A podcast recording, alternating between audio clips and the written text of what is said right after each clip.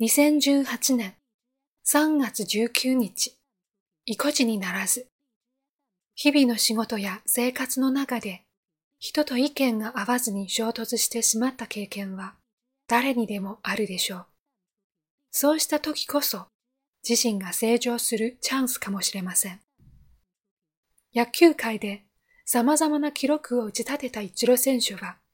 日本のプロ野球時代、入団2年目にしてシーズンの開幕を一軍で迎えました。当時、独特のバットの握り方を変えるよう、監督やコーチから指導を受けましたが、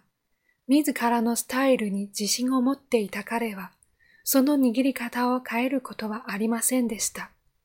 開幕して間もなく、二軍ウォッチを命じられます。その後、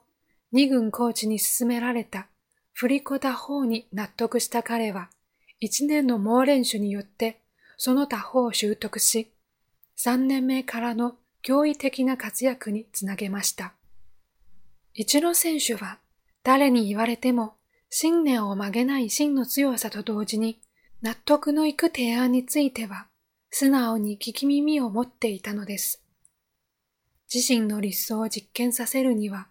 強い決意と信念が必要です。そこに加えて良いものを取り入れる柔軟性を持つことが、さらなる飛躍の鍵となるのでしょう。今日の心がけ、良いものは素直に取り入れましょう。